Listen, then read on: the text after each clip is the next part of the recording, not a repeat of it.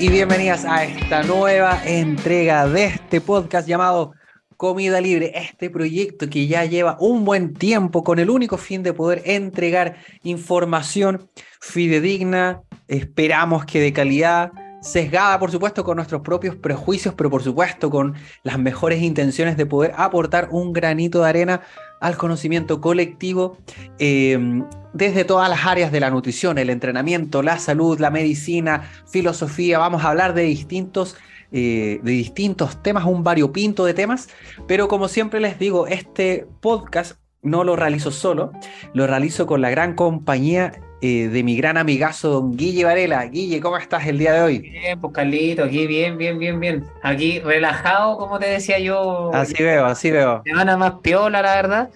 Eh, capítulo ya 43 ya que, que, estamos grabando, Carlitos, 43 capítulos. ¿A ti que te gustan los números? Tú, ya hay el track de todos los números. Que llevo el ingeniero por dentro que es como mi eh. ingeniero por dentro que no alcanzó a sacar nunca. Eh, ¿qué, te iba a decir, Carlos? Bueno, primer capítulo también donde grabamos los dos solos después de esta pequeña vuelta también, donde tuvimos... Exacto, por fin... Bueno, por fin estamos solos y tenemos una cita. Sí, hay una cita pendiente también en una hamburguesería también que si quiere recomendarla ahora, Chef Metalero. Oh, de veras. Oye, no, la, había pensado, loco. Ah, no la había pensado. La ¿Sabes qué? ya ahí voy, a, ahí voy a pensar cuál de las dos recomiendo al final del capítulo. Pero, ahí, pero podríamos entrevistar al de Chef Metalero, pues, loco. Podríamos entrevistarlo. Mm. Si tenía el dato, pues. Bueno, ya, ya. Ah, lo, va a anotar, lo va a anotar, pero idea, loco. entrevistamos en vivo, totales vecinos. Estamos haciendo pauta de una reunión. Para la gente que no entiende, Chef Metalero es un local de hamburgueserías, la verdad, y es bastante bueno, pueden buscarlo en internet. Eh, y queda aquí cerca de Avenida Rancagua, queda así, Avenida Rancagua. Eh, para que se hagan la idea, queda cerca del Hospital Salvador. Más o menos queda relativamente cerca de. Sí, no, muy buen lugar. Así que. Muy buen lugar. Pasamos entonces. Carlito, ¿quiere hacernos recordatorio? Recordatorio las redes. Pero por supuesto, por supuesto, recordatorio a todos ustedes, nuestros queridos audio escuchas, de que por favor nos ayuden y cómo lo pueden hacer. Simplemente siguiéndonos en nuestras cuentas, ya sea de Spotify, eh, tienen que seguir eh, el podcast y ojalá valorarnos con las cinco estrellitas. También lo pueden hacer en Google Podcast y Apple Podcast. Y también en nuestras redes sociales. Eh, Comida Libre Podcast en Instagram eh, y también en TikTok, abarcando todas las generaciones posibles desde la A a la Z, poder llegar a la mayor cantidad de personas. Y por supuesto si nos pueden ayudar también compartiéndolo en sus redes sociales eh, con el hashtag Comida Libre, ah, así nuestro mensaje, nuestro, nuestro cometido, nuestra misión puede llegar a más audio escuchas y esta comunidad sigue, sigue creciendo que debo decir que a la actualidad, bueno, llevamos ya casi eh, 14.000 reproducciones de nuestro, nuestro podcast, así que nos ha ido bastante bien.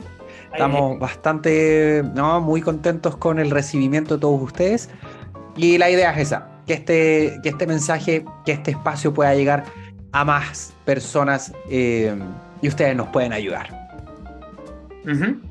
Carlito, tema de hoy. ¿Lo menciona usted lo menciono yo? Eh, me voy a lanzar con el tema de hoy. Vamos a hablar acerca de un pequeño gran tema relacionado con, eh, podríamos, hablar, podríamos decirlo, del gasto energético eh, diario que tenemos todos nosotros, que es una gran duda. Probablemente la mayoría de las personas siempre me pregunta, pucha, ¿cómo puedo saber cuánto gasto? ¿Cuánta energía voy gastando en el día? ¿Cuánta energía gasto cuando voy a entrenar? Etcétera. Y la verdad es que es muy complicado, no es tan sencillo. Sin embargo, hay un componente que es esencial para nuestro gasto diario y puede ser un gran aliado y que por lo general se mira bastante menos, no se le da la importancia, creo yo, que, que amerita. Así que el día de hoy vamos a hablar del NIT o el NEAT, como ustedes quieran llamarlo, eh, como en, en españolísimo, o lo, pueden, o lo pueden agringar con la palabra. Y en realidad el concepto, voy a buscarlo por mientras. El NIT es nada. Eh... Not Exercise Activity Thermogenesis. Esa, el, el Not Exercise Activity Thermogenesis. Y que al final, la, la, definición propiamente tal es actividad, eh, cualquier actividad que no esté asociada a entrenamiento o actividad física. Es prácticamente eso. Así que ese es el temita de hoy. Vamos a hablar acerca del NIT, estrategias, cómo aumentar el NIT, eh, entre otras cositas. Así que, don Guille, abra los fuegos, ¿no? De este, de este temita. Vamos a ver. A ver, yo creo que primero hay que partir del por qué. Bueno, se puede decir improperio ahora, ¿cierto? Ya no está, ¿sabes? Sí, sí. Por lo de los garabatos. Ya, primero hay que ver por qué mierda vamos a hablar del NIT, que es como lo que bien decía el Carlos, que es como la actividad fuera del ejercicio físico. Comprende todo, pues comprende desde incluso estar recostado y todo lo que comprenda, pues estudiar, eh, subir escaleras, caminar, eh, todo, eh, todo, todo, todo, todo, todo lo que no sea un ejercicio reglado, o sea, como que voy a entrenar una hora en un lugar, es NIT. Porque de repente también surge la duda, eh, que no sé si, bueno, antiguamente siempre me preguntaban como, oye Guille, pero si voy a, no sé, pues voy en bicicleta a mi trabajo, ¿es NIT o es ejercicio? Ya, la respuesta sería que es NIT, ¿cachai? ¿Por qué? Porque no es un ejercicio planificado como tal y que tenga la intención de tener una intensidad alta o que te suponga un sobreesfuerzo también, ¿vale? pero es algo que está dentro de tu actividad, es tu movilización y no es un ejercicio arreglado. Obviamente para términos, también para términos de salud, da igual si es nido ese ejercicio, que al final estás haciendo algo por ti también, así que no te preocupes de que, que sea, ya que también es como para que te preocupes de eso, no te preocupes, pero básicamente es para diferenciar un poquito. Aquí hay que entender también de que, bueno, es un factor súper importante cuando nos referimos al gasto calórico, porque dentro del gasto calórico incluso podría ser hasta un 30% del gasto total de un día, contemplando que el metabolismo energético, que es como eh, todo lo que comprende a órganos y para mantenerte vivo puede ser el 50%, la digestión de los alimentos contempla entre un 2 y un 10%, tenemos también el ejercicio físico, que obviamente aquí vamos a utilizar, eh, obviamente a la población general, porque obviamente hay poblaciones específicas que sí pueden ser mucho más grandes, pero la población general más allá de un 10 no va a ser. Y tenemos el NIT, que es el factor de un 30% prácticamente. De los cuatro factores que mencioné, tenemos dos que son los más eh, modificables, que es el ejercicio y es el NIT. Eh, el NIT viene siendo una herramienta súper práctica de, aumento de gasto porque no genera, em, por así decirlo, mucho daño a los tejidos. Entonces es algo que tú lo puedes repetir constantemente sin eh, ver mermado, por ejemplo, el ejercicio físico. No es como, por ejemplo, que tú salgas a correr todos los días. Probablemente sí, si tú entrenas piernas, se va a ver un poquito mermado y, obviamente eh, puede verse perjudicado también el propio entrenamiento. Pero cuando hablamos de NIT, si yo te digo, bueno, camina, no sé, por una hora diaria, probablemente y la mayoría de las personas va a poder hacer, va a poder hacerlo sin mucho problema, ¿vale? Entonces, eso es, eso es quizás la gran virtud que tiene el NIT. Y, bueno, una de las cosas de por qué también estamos hablando de esto es porque también sabemos que casi el 87% de la población es una, una población sedentaria. Y también sabemos que más o menos la población pasa sentado entre 7 y a 11.5 horas al día. O sea que prácticamente, sumándole las horas de sueño que mundo ideal, mundo, de Bills y Pap también, eh, vamos a decir que duermen 8 horas. Entonces, si tenemos el extremo superior, que serían 11.5, tendríamos 19.5 horas de nuestro día sentados o recostados. O sea, casi 20 horas para efectos prácticos. O sea, te quedan solo cuatro horas en donde hay alguna actividad, ¿cachai? Así que, sí, y, sí es súper fuerte porque al final, eh, para que se den cuenta, 20 horas de, casi 20 horas de tu semana probablemente estás sentado, ¿vale? Entonces imaginar que las otras cuatro horas, por ejemplo, va a hacer que tú llegues a tu casa a descansar, también obviamente de una jornada de trabajo, y esas horas siguen extendiéndose. Entonces es súper importante de repente contemplar este, este factor y bueno, todas las cositas que vamos a ir hablando ahora a continuación. ¿Vale? No sé si quieres sumar algo, Carlos, ahí. O sea, me, me sumaría en el sentido que, bueno, como dice el Guille, el eh, por lo general tendemos a pensar que la actividad o el movimiento solamente se puede ver en relación al entrenamiento, que en realidad la diferencia entre que podríamos decir el NIT, nuevamente esta definición de cualquier actividad que no está asociado a entrenamiento eh, y el entrenamiento propiamente tal, básicamente podríamos decir que el NIT puede ser un movimiento espontáneo del día a día y el entrenamiento es un es una, es una seguidilla de movimientos y esfuerzos eh, que, tienen un, que están planificados y que tienen un objetivo. Que esa es la diferencia. O sea, tú cuando sales a caminar no estás caminando, o espero que sea ese como el objetivo también, ¿caché? No, no, no estás caminando para un objetivo en particular. O sea, no, no, o no, no vaya a comprar pan como viendo tu ritmo de carrera. No, pues, ¿caché? Tú caminás nomás, no tenías un objetivo propiamente tal.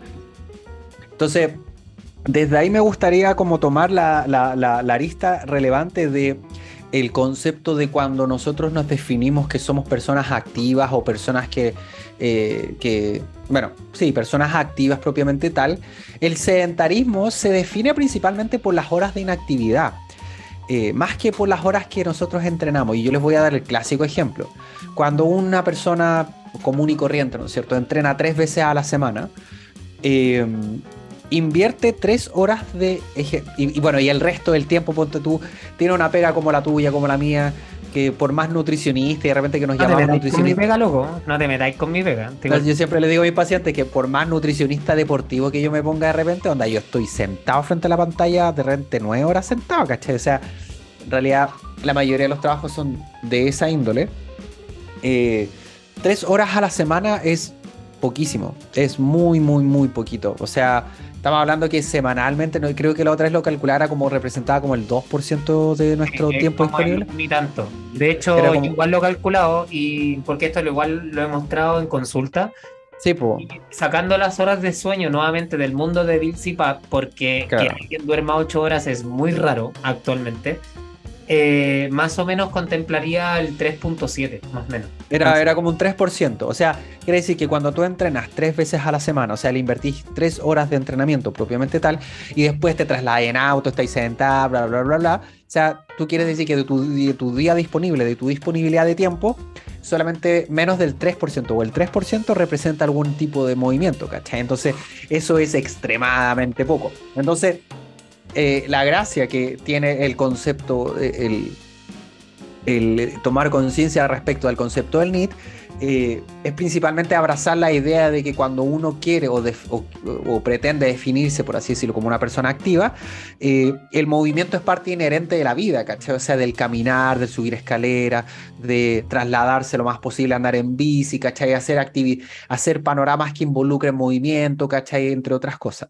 Entonces, y yo creo que este aspecto juega un rol clave desde la perspectiva de la salud y podríamos hablar de la pérdida de grasa, que la mayoría de las personas, eh, gran parte de las personas tienen su objetivo propiamente tal, considerando que eh, puede ser el gran diferenciador de efectivamente eh, de alejarse, ¿no es cierto?, de, esta, de este concepto de sedentarismo, ¿cachai? O sea, porque cuando tú haces tres horas de gimnasio a la semana, estáis en la cornisa, ¿cachai? O sea, tú fallas una vez a la semana de esa semana y cagaste, ya estáis dentro del sedentarismo, ¿cachai? Por así decirlo, por definición propiamente tal. Porque estáis como tengo que hacer tres horas de actividad física para no ser sedentario. Es como, estáis cumpliendo el mínimo posible. O sea, tú falláis un día y ya cagaste, no, es suficiente, por así decirlo. Entonces, más allá de, como tú decías, tratar de matarse, de ir al gimnasio y ir como siete, ocho horas a la semana, eh, pues uno puede descansar mucho que en la actividad espontánea. Pues en caminar más, en el que yo me traslado mucho más, no sé, me traslado en bici, subo escaleras normales, escaleras mecánicas, etcétera, todos estos movimientos espontáneos. Así que yo creo que ahí em, eh, existe, ahí yo veo mucha importancia respecto a este NIT, a esta actividad no asociada al entrenamiento. Mira, yo en el, yo en el sentido del NIT también hay algo que veo harto que genera confusión, porque también me, me ha tocado ver personas que me dicen, no, Guille, yo no estoy entrenando, pero sí estoy caminando más. Y yo digo, ya, ah. es que son dos mundos distintos, ¿ya? Porque el entrenamiento, como bien decía el, Carlos, es como una seguidilla de movimientos que tienen un cierto sentido, que te ayudan obviamente a buscar un objetivo en concreto, ya sea de rendimiento, muscular, qué sé yo. El punto está en que, claro, el, creo que el factor decidor entre los dos es la intensidad, ¿vale? Porque, claro, el, el NIT no debería tener una intensidad alta. Ya no, no es un movimiento que te vaya a generar una intensidad o una sobrecarga progresiva, por ejemplo, que es lo que te va a hacer ganar, entre comillas, masa muscular, entre otras cosas. Entonces, claro, son dos factores distintos. El entrenamiento, como decía al inicio, generalmente no tiene un gasto tan alto como de energía. No tiene un gasto alto el, entrenamiento. Pero la clave ahí está en la, en la, en la musculatura. O sea, el entrenamiento, si a diferencia del NIT, va a generar que aumentes tu masa muscular. Ahora, si el NIT te genera aumentos de masa muscular, es porque quizás vienes de un estado postrado o qué sé yo, pero no, pero en otro sentido no lo, no lo, no lo va a hacer. ¿Ya? Eh, bueno, dentro de, bueno, dentro del NIT, que también hay varias cosas importantes, eh, y el Carlos también ahí mencionó el tema de la pérdida de grasa y aquí podríamos de repente dar un poquito de ejemplos también. Justo Carlito hoy día subió un video del, del mismo tema, así que ahí lo vamos a ir conversando también. Eh, el, el, tema del, el tema del NIT yo hay una frase que yo suelo usar mucho en, en consulta como para que vean la, la, real importancia y que también, bueno, para que vean que le dedicamos un capítulo completo a hablar de esta cuestión también. O sea, importante tiene que ser. Eh, es que yo siempre yo, yo digo que si tú quieres perder grasa corporal, caminando, o sea, sentado en una silla no lo vas a hacer. Siempre digo lo mismo. O sea, yo nunca, y, y, con los años que ya llevo, que son, no son tantos, pero que llevo una cantidad de pacientes igual importante. Así, guay, ¿qué te hacía el joven? ¿Qué te hacía, ¿qué te hacía el recién egresado? Años, son pocos, son nada, una, es una cagada al lado de lo que yo hay tú, por ejemplo. se sabía que se venía. Pero es una frase que yo digo siempre con la cantidad de pacientes que he visto. Yo nunca he visto un, un, una persona que, que tenga un resultado, pero así buenísimo, que no se haya fijado en este punto. O que al menos no tenga este punto por lo mm. menos un poquito manejado. ¿Cachai? Así como en su contexto, qué sé yo, o que, o que no se haya fijado en esto. Eh, porque claro, bueno, claramente yo defino a dos tipos de pacientes, al que le cuesta, y al que le cuesta realmente es porque su NID es muy bajo, y al que le sale en teoría un poquito más sencillo, que es el que tiene un NID un poquito más alto. ¿Cachai? Entonces aquí también, bueno, la implicancia es bastante grande. De hecho, hay estudios por ahí. De hecho, hay un estudio como bien grande, la verdad, que es uno que yo me traje aquí como, como para poder mostrarlo hoy día. Que es un estudio que hace eh, referencia al, a, bueno, a, la, importancia de este mismo. Y de hecho, resume así que el NID es uno de los factores que hace también que tú mantengas tu pérdida de grasa corporal claro. a lo largo del tiempo. O sea que imagínense que es un dato que, que al final tiene esa implicancia también, o sea, con el, con el famoso y bueno, yo creo que una de las cosas como que toda la gente igual le tiene un poquito más de respeto, que es el, el hecho del, eh, del rebote, ¿cachai? De que nadie quiere rebotar al final. Entonces, eh, tiene, tiene su importancia, porque es un factor bien, bien clave en esto. Es algo que, está ahí bien, bien latente. Y de hecho, bueno, dentro del, dentro del, del NIT hay como varios factores que influencian el NIT. ¿Cachai? Hay factores sociales, genéticos, endocrinos y factores ambientales. ¿Vale? Y dentro, por ejemplo, bueno, o sea, para no dar mucho la nada, pero factores sociales, por ejemplo, el ambiente, ¿vale? La ocupación, por ejemplo, el tipo de trabajo, no es lo mismo un, un, trabajo que es sedentario completamente como el de nosotros, alguien que no sé, pues repartidor, por ejemplo, o trabaja de jornal. ¿Cachai? La estructura familiar también me aparece aquí mencionado. Y eso, y bueno, dentro de la estructura familiar está mucho, está condicionado también como los hábitos de vida que se vienen inculcando desde pequeños. ¿Cachai? O como por ejemplo, no sé, mm. yo me, siempre me acuerdo, por ejemplo, de mi papá. Mi papá siempre ha hecho todo caminando, por ejemplo. Siempre. Entonces es algo que yo también como el núcleo, y de hecho mi hermano igual, mi mamá no tanto, pero sí mi papá y mi hermano como que tienen esta tendencia como de, eh, de caminar mucho, ¿cachai? Sin, sin saber lo que es el nito, o sea, no tienen pájaro idea de, lo, que, es el nito.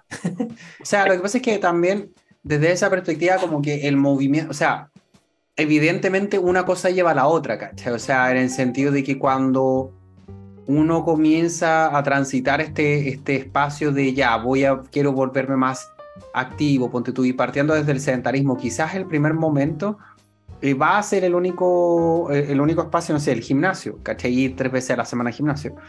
Pero conforme, eh, probablemente conforme ya empieces a notar ciertos cambios o a empezar a percibir ciertos beneficios como mayor fortaleza, mejor capacidad cardiovascular, etcétera, Em, yo lo diría así, muchas veces eh, la razón por la cual lo llamamos movimiento espontáneo es porque efectivamente de forma espontánea o inconsciente probablemente vas a empezar a aumentar tu, tu, tu, actividad diaria, ¿cachai? O sea, es, lo, es, como, esto es como muy parecido, lo podríamos, puede, es como una retroalimentación positiva en el sentido de que, claro, conforme más...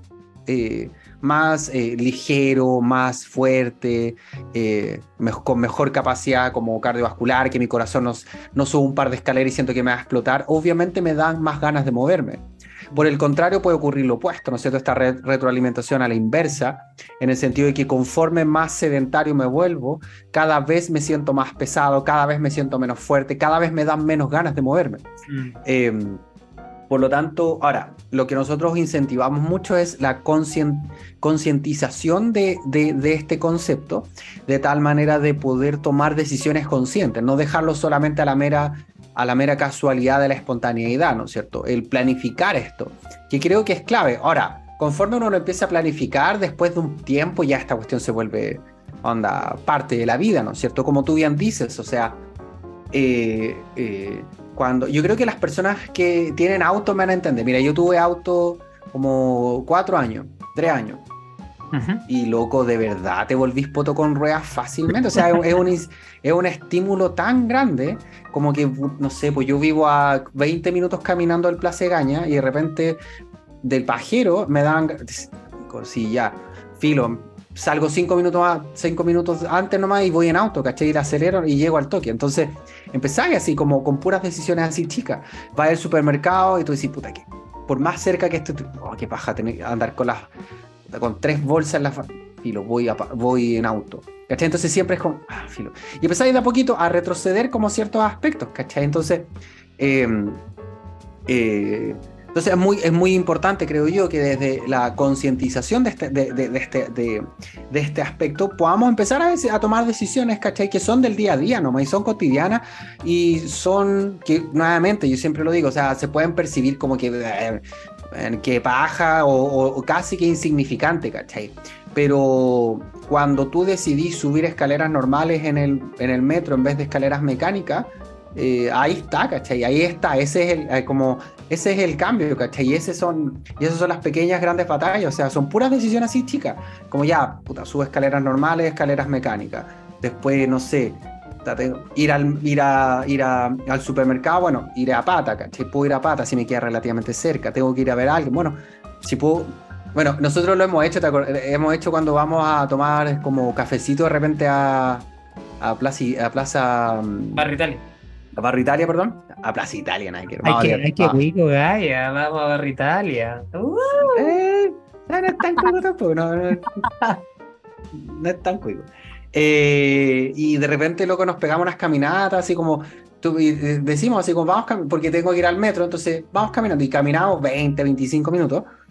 Loco, y se hace súper agradable, ¿no? Bueno, y onda y suma, ¿cachai? Entonces, eh, yo creo que desde esa perspectiva es como, por eso yo siempre digo que es como cuando uno decide o quiere empezar a abrazar la idea de ser activo, eh, lo hace todo el día, ¿cachai? Busca, eh, y se va a dar en cada instancia, en pequeñas decisiones. Si tenéis que subir tres pisos de, de un edificio, lo subí a escaleras, ¿cachai? Si no te vas a morir, para nada.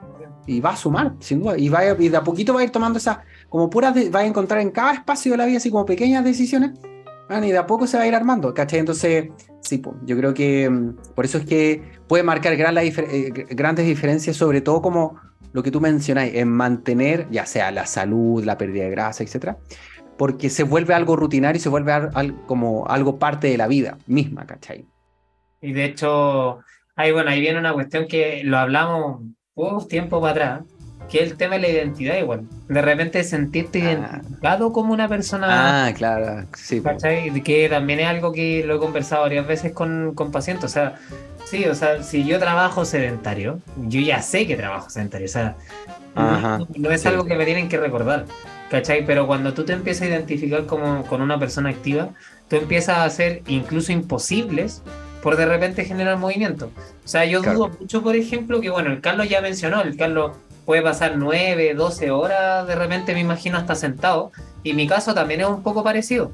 Y yo, puedo, yo puedo mm. decir que, o sea, yo no creo, por ejemplo, que Carlos camine 2.000 pasos al día, no lo, lo dudo mucho. ¿Cachai? Yo creo que Carlos por lo menos debe tener, pero no cagarla, pero yo creo que por lo menos yo creo que Carlos debe tener 8.000, 9.000 pasos al día. Con este, con, con este, ¿cómo es este? Con, con la Bendy acá, con mi Salchi eh, me, ayuda harto a aumentar los pasos, porque, o sea, eh, se vuelve como. Claro. Yo, yo debe estar sobre. Yo mira, yo, yo no los cuento, pero debe estar sobre los 10.000. ¿Mm? 10.000 por ahí. Yo cacha que yo he tenido días donde, nuevamente, o sea, he pasado en, oficina, pero para, no, sé, yo tendría muy fácil irme en Uber, por ejemplo, al trabajo. Ida y vuelta. Ajá. ¿Cachai? Y yo con la ida y vuelta, solo con la ida y vuelta, si yo decido hacerlo así, yo tengo ya 12.000, 11.000. ¿Cachai? Pero ah, caleta. Sí. ¿Cuánto te ahí de tu casa a pega? Más o menos son como unos 30 minutos más o menos caminando. A ah, mí, igual. ¿cachai? Que igual voy un poco más rápido. Con el Toti me demoro 50 minutos, con más o menos. Ah, sí. pero sigue siendo escalero. Entonces, al final es una decisión que al finalmente te conlleva como a que esto siga obviamente creciendo. ¿Cachai? Pero es identificarte también con, eso, o sea, eh, cuando tú te empiezas a identificar es cuando ya dices, oye, no, yo soy una persona activa, por lo cual, ¿qué haría una persona activa en este caso? Sabes que, mira, mm. voy a salir 15 minutos antes y por último voy caminando, me voy más tranquilo, ¿cachai? Son cosas que de repente te van sumando, como, como se dice. Mm. Eh, bueno. para no meternos ahí más, más en el tema, quería cerrar un poco la idea de los componentes que tenía el, tema del NIT, que bueno, había mencionado que tal factor, uy, se me, perdona a la gente, pero se me fue el, se me fue la punta que tenía del, de la guía del NIT. Que tengo una, cosita aquí que las tengo, las tengo todas. Ya, que ahí están los otros factores que, bueno, yo, bueno, hay un factor que igual es súper heavy, pero hay factores también genéticos involucrados con el, con el tema del NIT y factores que también tienen que ver como de la índole endocrina. Los estrógenos, testosterona, la leptina, bueno, ciertas hormonas también de otro tipo, hormona tiroide incluso, entre otras cosas más. Y que bueno, que estos factores al final eh, también tienen mucho que ver con adaptaciones que el propio organismo pueda generar, ¿cachai? Personas que de repente comen muy poco, podría generarse que el NIT sea mucho menor, por ejemplo, el gasto. Ah, claro, como, como mecanismo compensatorio. O también, claro, o, por ejemplo, no sé, yo creo que todos nos hemos topado con alguien que, bueno, que el NIT lo explica muy bien, que es el hecho de personas que de repente les cuesta caleta subir. Mm, por ejemplo, hay gente que le cuesta caleta subir de, de peso o grasa corporal, y es porque el NIT que tienen esas personas suele ser muy alto. ¿Cachai? Y no porque caminen mucho, sino que porque genéticamente hablando y por factores también endocrinos, estas personas tienden a gastar mucha energía y son personas que se les denomina así como derrochadores de energía. ¿Cachai? O sea, aquí yo tengo memoria de varios pacientes, yo me imagino que a ti también te ha pasado, no sé. A mí, me pasa, a mí me pasa como en mi vida, pues cuando se sabe la historia de mi vida, yo. no, lo mío al revés, ¿eh? lo mío a mí me cuesta, me cuesta Así, o sea, tú me, tú me has dicho que a ti te cuesta mucho, o sea, cuando tú subí, si te descuidas y toda la cuestión, subí relativamente fácil, ¿no? Muy rápido. Subo, uff, yo me descuido un mes y ya lo siento. No, yo no. No, para A mí me pasa lo contrario, o sea, yo no, me cuesta un mundo subir de, peso así como significativamente. Y em, no sé, yo creo que, bueno, para que, o sea, para que tengan una idea, yo mucha gente está diciendo esto, me debe estar odiando en este momento. Yo, yo sé, yo sé que yo sé que muchos dicen, o sea, como que eh, muchos dicen, puta, mira, eh, jactándose de su cuestión. No, igual es que este es tema, ¿cachai? O sea, no es tema, pero son las mochilas de cada uno, ¿cachai? Por ejemplo, claro, yo entreno y toda la cuestión, entonces, onda, si yo quisiera hacer un aumento de volumen, yo no sé cuánto cresta tendría que comer, porque, loco, de verdad que yo tendría que empezar a medir las porciones con palas, ¿cachai? Así como, porque como, tendría que, en vez de hidratarme con agua, con aceite, no sé, porque tendría que, no sé, es mucho, tendría que ser mucho también. Porque yo de repente me, esfuerzo, me he esforzado para subir. Y por eso que la gente no entiende, como que cuando tú te esforzáis para subir, y bueno, no subí, no sé, un mes y medio, de repente veis medio kilo más, todo cagado, si es que, y mojado, es decir, como loco, ¿dónde se va? ¿Dónde se va esa cagada? ¿Ah? ¿Dónde se va toda esa comida? Pero cacha, yo te, bueno, voy a mandarle un saludo al tiro, que estuve de cumpleaños el otro día, una amiga, Dariela Calderón, que nos escucha también en el, en el podcast. Cáchate que Dari, por ejemplo, ella tiene, pesa, bueno, ella llegó pesando menos de 50 kilos, ya va en 56. Pero cacha que ella con 54 kilos para subir a 56 tuvo que comer 3.500 calorías. O sea, es una, no, ella se mete el arroz, pero con, una pala en la boca, o sea, es una cuestión. Pero hay gente que es así, o sea, hay mm, gente Sí, eso es muy, muy genético. Ahora, igual pasa, por ejemplo, que, o sea, yo lo que he visto mucho también, que, o sea, siempre todos los aspectos tienen algunas cuestiones positivas y negativas, pues, porque evidentemente las personas que, por ejemplo, tienden a subir mucho más de peso, podríamos decir que constitucionalmente o metabólicamente están mucho más ávidos a construir mucho más estructuras, por lo tanto, Claro, pueden utilizar eso como potencial para. Son muy buenos para. Podrían estar bien entrenados, ¿cachai? Con una buena alimentación pueden subir una muy buena cantidad de masa muscular, etc. Ahora, el aspecto negativo, por supuesto, que si se descuidan suben caleta de grasita, etc. Pero por el otro lado, los que estamos más en la vereda como yo, que, no subimos nunca, es que, onda, yo me descuido y como como el loli o lo que sea, y si yo empiezo a bajar de peso, onda, lo más probable es que baje, yo no, muy donde mi masa muscular se va así, ¿cachai? Ah. Yo, ¿cachai? A mí me pasa que, o sea, lo noto caleta. Yo dejo de entrenar, no sé, pues dos, dos meses, tres meses, bueno, nunca lo he hecho, pero me ha pasado como un mes, un mes y medio. Y si bien mi masa no porque es el punto, mi masa tiende, baja un poco, yo no tiendo a bajar así drásticamente, se mantiene siempre, más o menos bajar un par de kilos, pero mi masa muscular así baja. Se va muy rápido. Claro, entonces lo más probable es que mi organismo, por así decirlo, como es muy derrochador, es buenísimo, onda, a, la, a la primera posibilidad que tiene para destruir estructuras, lo asaltó, ¿qué cachai? No, mira, el caso contrario, bueno, yo estoy en la otra vereda, porque a mí me cuesta poco subir y yo, bueno, le comentaba la otra vez al Carlos, yo me empiezo a descuidar y rápidamente gano 3, 4 kilos así, pero rapidito, o sea, no, no, de hecho, soy típica persona también que yo me descuido en vacaciones y llego con 4 o 5 kilos encima, o sea, no, no me cuesta nada y después tengo que, obviamente los recupero, los tengo que perder, pero, o, o si es que los quiero perder también. Pero, pero sí, ahora sí también yo debo decir que mi musculatura, por ejemplo, siempre se mantiene. O sea, ah, sí, se mantiene relativamente pareja. No es, no, no soy alguien que es, por ejemplo, la otra vez que tuve la fractura de muñeca y estuve varios meses parado, mi musculatura seguía donde mismo. O sea, yo me sentía igual, no, no sentí, ninguna, no, sentí ninguna diferencia. Pero claro, pues lo que un poco dice ahí el, el Carlos ahí con... Es una por otra, una por otra. ahora, sí, pues ahora el punto está en que tú cuando, bueno, voy a poner algo, pero cuando tú seas mucho más mayor de lo que eres actualmente, o sea, estamos hablando... cuando tengas 60 años, ¿vale? 65, tú vas a tener que preocuparte mucho de, de no perder... O sea, claro, o sea, sin duda de no de no de mantenerme activo y comer bien, porque claro, imagínate, claro, tú decías, ah, que bacán el Carlos no sube peso, pero claro, yo dejo de entrenar y como comer loli, mi masa muscular se irá a la miércoles, ¿cachai? Y sabemos que a, la larga, lo que más, por así decirlo, para la adultez, el adulto mayor, onda, lo que más va a definir nuestra calidad de vida es la masa muscular. Por así decirlo, ¿cachai? Más que la grasita corporal. Así que, oye, Guille, te tinca si dejamos algunos eh, ya más aterrizados como herramientas. Ponte tú, eh, vamos pimponeando una y una. Por último, sacamos dos recomendaciones cada una para aumentar el NIT. ¿Qué consejo por lo general de ahí a tus pacientes para aumentar el, el NIT en el día a día? A ver, yo creo que el más clásico, por ejemplo, para el gente escritor, y este, y este lo, lo utilizo harto yo, yo respondo los mensajes de pie. Ese es mi fetiche. Yo respondo los mensajes de pie caminando y de verdad que suma mucho, ojo, por si acaso. O las llamadas de teléfono, cualquiera de estas cosas, generalmente las hago caminando. Buenísima. Te toca. Eh, yo les voy a dar una recomendación que la, que la he aplicado yo un par de veces, que cuando, bueno, esto obviamente lo tienen que aplicar acorde a su contexto y todo, pero por ejemplo yo una de las estrategias que ocupo es eh, la clásica de bajarme un poquito antes de donde tengo que llegar. Em, por ejemplo, bueno, no quiero dar mi ubicación de la casa, nada, pero estamos en familia. Pero yo estoy, yo vivo cerca de, yo vivo cerca de Plaza de Ñuñoa, por, por, pónganse ahí, por, ejemplo. Entonces tengo un par de metros cerca, entonces me bajo deliberadamente, eh, me bajo en Vespucio, ponte tú, en Vespucio con ir a Razal y camino hacia abajo.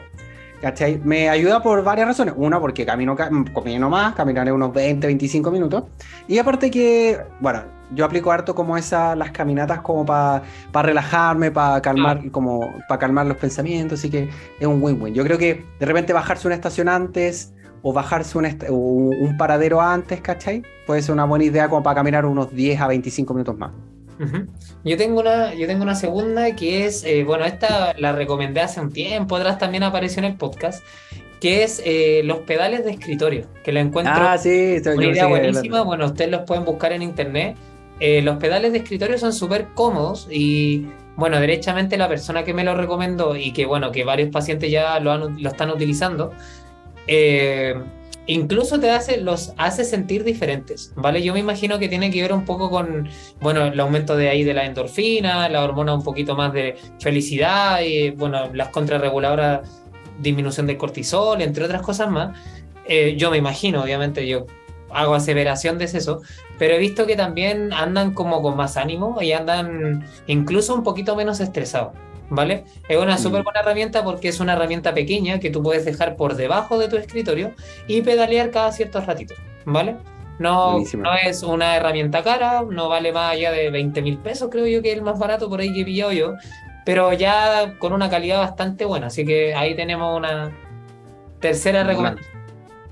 Bueno, yo voy a recomendar la clásica que fue la que subió hoy día, que los traslados, bueno, obviamente el consejo es como buscar instancias para aumentar, pero yo creo que yo, a mí me gusta mucho ese ejemplo de, eh, pucha, empiecen a subir las escaleras normales a escaleras mecánicas, porque y hagan el ejercicio de verlo, yo creo.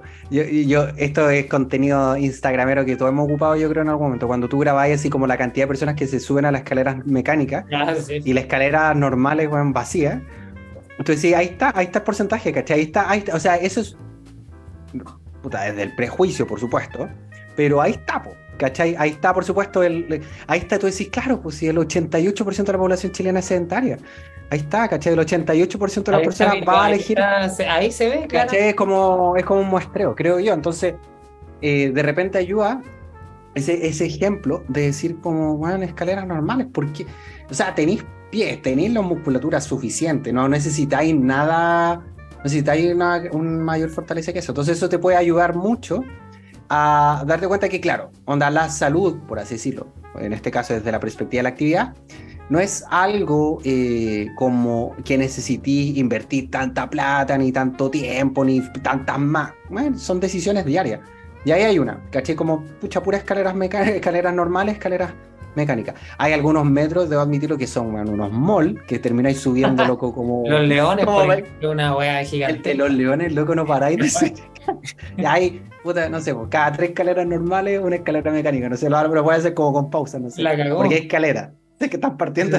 De hecho, ¿sabéis que Yo, bueno, esto va a sonar súper hater igual lo que voy a decir, pero esto lo digo con todo el respeto del mundo, mm. ¿verdad? Todo con todo el respeto. Yo voy a pedir, por favor, de verdad que ojalá que no utilicen esos ascensores que tienen los metros. ¿Ya? Porque ese, a ver, yo cuando. O sea, a menos, que, a, menos que a menos que estén incapacitados de. Exacto, lo que va es que vaya hoy. Lo que pasa es que ese, esos eh, ascensores están diseñados y creados para personas. No puede ser, y de verdad, no puede ser que haya gente, y de hecho se llena esa cuestión, que haya gente que utilice eso siendo una persona que no, tiene una discapacidad o no tiene algún problema. Eh, y mm. como digo, es que está hecho para esa gente, o sea, para personas que por ABC motivo no pueden utilizar o las escaleras mecánicas o la, la escalera normal. Pero tú ves y tú ves, va a llevar a Piqui está repleto, o sea, una cuestión. Claro. Pero de loco. Eh, voy a la siguiente recomendación. Y esta recomendación, de hecho, viene de un estudio. Eh, de hecho, Vamos ahí, año 2016, hay un estudio bien interesante igual, que deja una estrategia para poder evaluar tu NIT. ¿Vale? Buena. Es la estrategia, se llama Stripe, ¿vale? Que tiene una sigla en inglés, que yo la traté de llevar un poquito al, al español, porque no. De hecho, hay una letra que no la pude encontrar como tal, porque no, no le pego mucho al inglés, así que vamos a ir viendo. Stripe. Estas siglas son, bueno, cada una, cada de sus letras tiene como una, como una indicación, ¿vale? Y de hecho vamos a poner este ejemplo también del tema y vamos a ir parte por parte haciéndola. Por ejemplo, la S dice, selecciona una actividad que disfrutes y puedas comenzar, ¿vale? Por ejemplo, no sé, pues, yo puse en algún minuto, puse leer libros en general, ¿vale? Como actividad. T, objetivo, buscar una meta específica y que sea medible. ¿Vale? Yo en este caso puse que cada vez que lea será caminando durante unos 20 a 30 minutos. ¿Vale? Claro. Después tenemos la letra R. Recompensas. Buscar la recompensa adecuada cuando se logre el objetivo propuesto. Yo en ese caso puse, después de leer, tomaré mi café favorito con mi música favorita durante 10 minutos. ¿Vale? Después tenemos la letra I. Identificar barreras y buscar eliminarlas.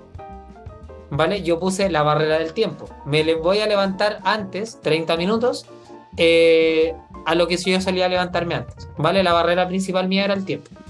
Después tenemos planificar sesiones de actividad NEAR. O sea, ya un poquito más planificado. De lunes a viernes y domingo haré esta actividad antes de iniciar mi día. O sea, lo voy a hacer en las mañanas, antes de empezar mi día, voy a leer y me voy a leer unos 20 a 30 minutos ahí durante las mañanas. ¿Vale? Y después tenemos la E, que es evaluar la adherencia y la eficacia. ¿Vale? Voy a evaluar esta actividad al cabo de dos semanas y veré si me, es cómodo o no. Esa es la sigla STRIKE. Y obviamente a las dos semanas, si algo te incomoda ahí y todavía te está costando un poco, quizá hay que reducir un poquito el tiempo, o si te está saliendo demasiado fácil, de repente aumentar un poquito el tiempo, etc. Pero es una sigla bien que bueno, yo igual la utilizo harto ahí con, con, algunos pacientes también, sin decirles que es así, pero la, la utilizo. Claro, claro, claro, no tan, no tan organizado. Sí, no, no como un creo que es buena, es buena. Es una buena, es un buen orden, la verdad. Es una buena herramienta, creo yo. Y yo para para cerrar, creo. No sé si tengo otra más. si es que no tengo una yo. Sí, po. sí, sí, sí. No, o sea, es que bueno, hay muchas, pero obviamente también eh, yo les recomendaría mucho que eh, buscar instancias también de actividades recreativas, familiares, de amigos, bla, bla, bla, que de hecho requieran movimiento. ¿Cachai? La otra vez me pasó que, bueno, eh, me pasé que me junté con un amigo y llevó un frisbee, loco. ¿Un qué? Un frisbee. Esta que se tiran. Ah, ya, ya, ya, sí, sí, sí. El frisbee. ¿Cómo, le, cómo, le, ¿Cómo le decís tú? Mm, eh, no sé, es que no lo conocía por ese nombre, pero es como un disco, ¿no? Un, tirar un disco. Ah, la bueno, el frisbee, sé lo que, el frisbee, el, un platito, la cuestión. Y lo llevó y, bueno, de sorpresa. Y bueno, y, y fueron como 20, 30. Y sabes qué terrible entretenido. Fue muy, muy, muy entretenido. Y fuimos, al, fuimos por acá cerca, al parquecito, y fue una tarde, me acuerdo, porque está. Eh, me habló, sí, oye, vamos a caminar y todo esto, y aproveché. Y creo que esa es buena instancia, así como actividades ya sea con sus amigos, con sus eh, hijos, hijas, pololo, amantes, yo, yo, también aquí voy a hacer otro llamado social, por favor, también. Eh, si tiene un perrito, perrita, ya sea lo que sea, aproveche y sáquenlo a pasear. Ah, también, po, Sáquenlo más tiempo, por favor. Porque los perritos no, son eternos, la vida es corta de los perritos. Aprovechenlos, también disfrútenlos.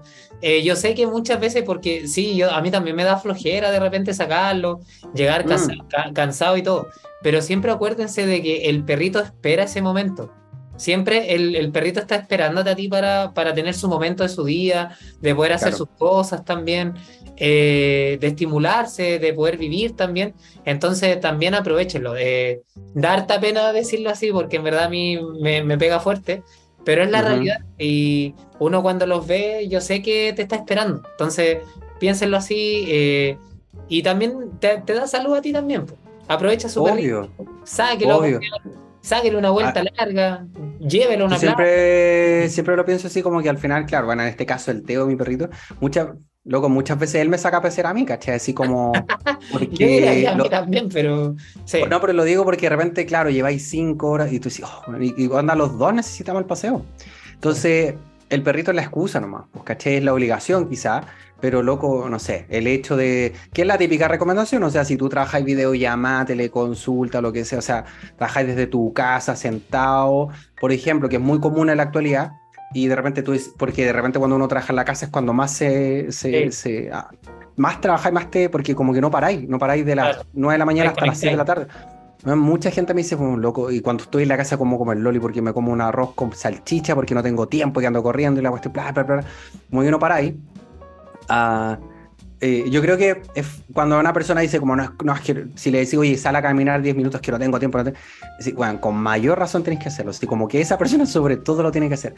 Entonces, sí, pues, eh, tener un perrito, bueno, eh, te puede ayudar, o bien sales a caminar solito, a 10 minutos, 20 minutos, etcétera, o te hay el tiempo, claro, de por último dejar el celular en la casa, no sé, cualquier cosa, y salir un ratito a caminar una vuelta bien larga con tu perro. Porque eso, claro, aparte de estar sumando nítido y toda la cuestión, el caminar te ayuda a caleta a calmar así como los niveles de estrés, ansiedad y todo. De hecho, voy a, ahí voy a hacer una, no sé, un mensajito hoy también que de lo que dijiste tú de dejar el celular en la casa. Porque también está el otro mensaje de eh, poner el modo avión, ¿vale? Que esto yo también lo, lo, he escuchado harto y de hecho yo mismo lo he dicho también. Eh, hay una diferencia grande, enorme, entre que tú lo lleves en modo avión y que tú lo dejes en la casa. ¿Vale? Realmente, y, por, y la persona que no lo haya hecho, salga de repente con un amigo, con una amiga, con su pareja, con quien sea, con su mismo perrito nuevamente también, y salga sin el celular. Y haga la comparativa de, de hacer lo mismo, pero con el modo avión. Vaya a sentir que la conexión de cómo llegar al mundo real, por así decirlo de alguna forma, es gigantesca. O sea, aprovechen de dejarse el celular en la casa, si pueden hacerlo, háganlo, porque de verdad que les va a ayudar un montón también a, a, su, a su salud, a su salud mental, que es súper importante también. Obvio. Ya, pues tema, dejamos varios consejitos y desde ya eh, empieza a escucharse la musiquita. Sí, la musiquita porque vamos a dejar, eh, como siempre, o no como siempre, como gran parte de los capítulos, siempre dejamos una pequeña recomendación, una pequeña parte de nosotros, algo que queremos que todos ustedes puedan disfrutar, que nosotros encontramos goce y lo compartimos con ustedes. Así que dejamos esta sección de recomendación y abre los fuegos el gran, el egreje. El egreje. El egreje. Diga, don Guille, ¿cuál es su recomendación? Vale, eh, yo tengo un corto, ¿vale? Es un video de YouTube que lo pueden buscar como A Like Short Film, así tal cual. A Like Short Film. Eh, es un es un corto, la verdad es que, bueno, yo lo vi hace mm, dos, tres días atrás más o menos.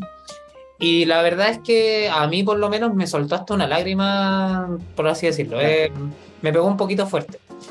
Eh, bueno, el corto básicamente muestra, bueno, es la vida ajetreada, ¿vale? De un padre y muestra como el camino al padre, ¿vale? Como el camino, comillas, correcto y demás. Imagínense que a mí me saca una lágrima que yo no soy padre, bueno, padre perruno, pero no padre de un, de un, de un humano o una humana.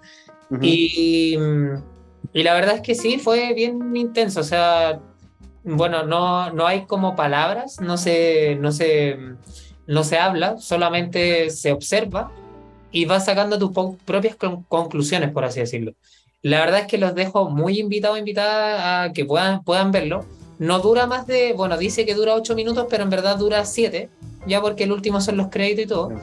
Y como digo, es un video que a más de uno le, le va a hacer un tanto de sentido y, y le va a ayudar un poco a, a frenar un poquito su vida, por así decirlo, ¿vale? A no correr tanto. A no correr tanto, buenísima. Buena recomendación te sacaste. Eh, de hecho, eh, me mandaste el videito y lo voy a ver, pero se ve, le, eché una ojeada y se ve que mm, me gustó, como que habla acerca de la vida. Es como, claro. Son bacanes estos mensajitos, estos cortos así de hecho. así como... Es que te da para pensar y pucha, no quiero hablar mucho del corto porque me gustaría que lo vieran, porque si no les voy a. Para, para spoilear, claro. claro. Por último, para el próximo capítulo podemos verlo y lo conversamos. Por último, lo conversamos, damos, claro, le damos una perspectiva ahí al, al, tema, pero. Pero véanlo, véanlo. Y si quieren contarme a mí por interno, sí, el que lo haya visto y quiere contarme a, a Nutri.guille Varela y me quiere contar qué le pareció y, y qué pensó, ahí podemos compartir ideas por interno también. Buenísima. Ya, buena recomendación. Bueno, en mi caso, estimados, yo creo que mi recomendación va bien orientada. Hoy día nos estamos bien, pareciera ser como la, la idea más reflexiva, quizás. de la vida misma, etc. Y yo quiero recomendar un libro que llegó en un momento bastante interesante de mi vida y que yo creo que me, eh, me gustó mucho. Eh, siempre hemos hablado harto de, eh, de del tema de la, la, importancia de la filosofía propiamente tal, hacer ejercicios filosóficos, reflexivos. Y siempre lo he hecho mucho desde la filosofía estoica, pero hay un aspecto de otras filosofías, que por ejemplo la filosofía más budista, por así decirlo, eh, que me hace mucho sentido. Y obviamente ahí cada uno rescatará los aspectos que más le interesan. Pero este libro es de, se llama Teach Nat Han, lo voy a escribir de todas maneras, no, porque obviamente un, es, un, es, terrible pronunciar. Mira, Carlos, por último, ¿podéis dejar el link y el sí, y lo podéis dejar no, en, el, en, el, enlace de Spotify? Sí, lo voy a dejar así como en la descripción. ¿No? En la misma descripción, lo voy a dejar de Teach Nat Han. Y el libro se llama Silencio. Ya es un libro eh, muy lindo.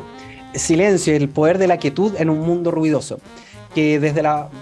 Desde la. Creo que lo leí, creo que lo leí, vos, sí. A ver, muéstrame la carátula, a ver. Chuta, ven. Ah, sí, sí, sí, sí, sí. Sí lo conozco. Sí. ¿Lo, ¿lo leíste? Sí, lo te sacaste, sí, sí, sí. Ya, sí. Yo este libro lo leí hace como un par de años. Y es este, esta clase de libros que suelo releer, como de repente los tengo como de consulta, de repente ahí lo, vuelvo a ver, lo tengo bien marcado, algunas subrayado, etcétera. Que básicamente esto no, por supuesto, no se trata de un libro como intentar como abrazar la visión budista, ni mucho menos.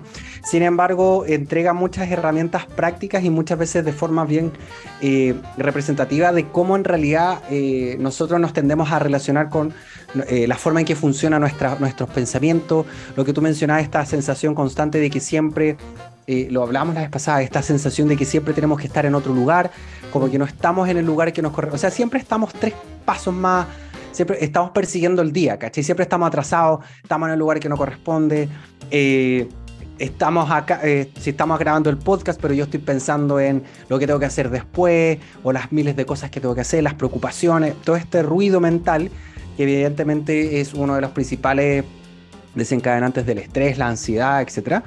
Y en realidad abarca el ejercicio bastante práctico y bastante sencillo, pero por ser sencillo no menos complejo, de el, del silencio, ¿no es cierto? El, la quietud, la calma, el aprender a eh, calmar nuestros pensamientos, calmar nuestra mente.